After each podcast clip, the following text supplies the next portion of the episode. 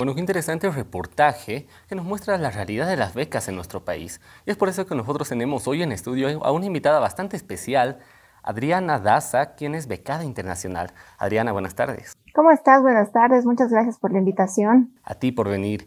Te tengo una pregunta. ¿Cómo lograste obtener una beca tan prestigiosa en Estados Unidos? Bueno, te comento que todo parte de la perseverancia, de la paciencia y de la pasión que tengas por lo que quieras estudiar o en lo que te quieras especializar. Ya, porque te has convertido en un ejemplo para muchos jóvenes, niños incluso que miran la televisión, te ven a ti y dicen, yo cuando tenga la edad necesaria quiero obtener una beca igual. ¿Cuál es el proceso que tenemos que seguir en nuestro país para adquirir una de estas becas? Bueno, te comento un poquito en base a mi experiencia.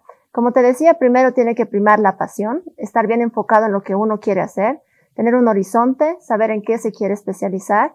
Después ya viene el proceso de buscar la universidad en la que tú quieras estudiar, tu sueño. Por ejemplo, ese fue mi caso. Yo tenía un parámetro de cinco universidades, las mejores del mundo, esto se ven en rankings, dependiendo del área en la que tú quieras estudiar. Y a partir de ello tú vas, buscas la universidad, el programa que te interesa, ves si realmente te va a sumar a tu experiencia profesional, a lo que quieras hacer. Y después, obviamente, ya ves los requisitos de cada universidad y aplicas. Pero ¿cuál es lo lindo de esto? Sino que mucha gente, muchos bolivianos en particular, pensamos en que solamente hay unas cuantas opciones de beca, porque tú sabes, es muy difícil estudiar en el exterior y es muy caro y a veces nos centramos solamente en las becas que pueden otorgar ciertas instituciones o embajadas y a veces los cupos son limitados. Sin embargo, tú te das cuenta que en las universidades a las que puedes aplicar tienen fondos para, obviamente, para gente del extranjero como nosotros. Entonces, esa es una gran ventaja. ¿Qué expectativas tienes tras culminar tu carrera? ¿Cuáles son tus planes futuros? Mira, eh, yo me he enfocado en el desarrollo. Yo soy administradora de empresas, he salido de la Universidad Católica, tengo otra maestría en la Escuela Europea de Negocios en Relaciones Internacionales, pero toda mi vida y toda mi experiencia ha sido en temas de desarrollo. A mí me encanta, soy apasionada por ese tema. Y por lo tanto he buscado una especialización más en desarrollo internacional. Entonces, eh, después de mi maestría, yo quisiera obviamente ganar experiencia internacional en África. Me encantaría también estar en Asia, de la, en Asia, irme también a Europa del Este, y con la experiencia de estos otros países poder venir a replicar proyectos exitosos aquí en Bolivia. Como nos comentabas, existen muchas maneras de conseguir una beca. ¿Qué tienen que hacer los jóvenes bolivianos que nos están viendo en este momento para poder acceder a una de ellas? Bueno, te comento, eh, primero es el tema de la búsqueda. Una vez que uno ya tiene la certeza de qué universidades son las que tú quieres aplicar, entonces es el proceso de tener los exámenes estandarizados. Yo te doy la experiencia porque yo he aplicado a becas en Estados Unidos. Hay becas para Europa, obviamente, para el Asia. Es muy importante el tema del idioma y son los exámenes estandarizados como el TOEFL que se conoce a nivel mundial. Me imagino que también para países en Europa como el francés, el alemán y demás. Y eh, también los exámenes estandarizados que son eh, pruebas matemáticas y pruebas de lenguaje, que son como el GRE el GMAT que se toman para Estados Unidos. Y las universidades te piden ciertos puntajes para que puedas ser aceptado. Entonces también necesitas unas cartas de recomendación, tanto de eh, nivel laboral como también de académico.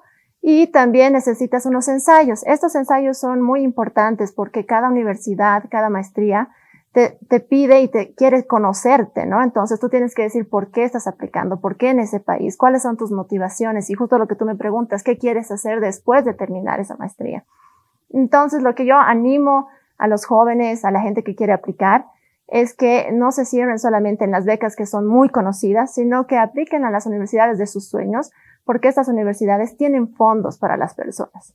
Y yo te comento algo eh, súper especial que me pasó. Yo apliqué a cinco universidades y de las cinco, gracias a Dios, a las cinco me aceptaron.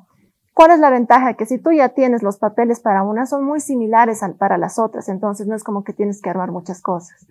Ya lo tienes y vas aplicando. Me, me aceptaron en las cinco y en las cinco me ofrecieron beca pero yo tenía la, la, de mis sueños, la otra, y entonces me salió la que quería, que era Georgetown, por el programa, porque de hecho el programa está rankeado como número uno en el mundo, que es en relaciones internacionales.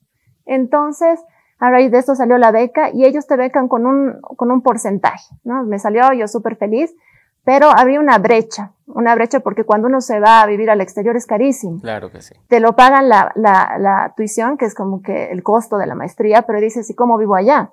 Entonces hay otras opciones de becas.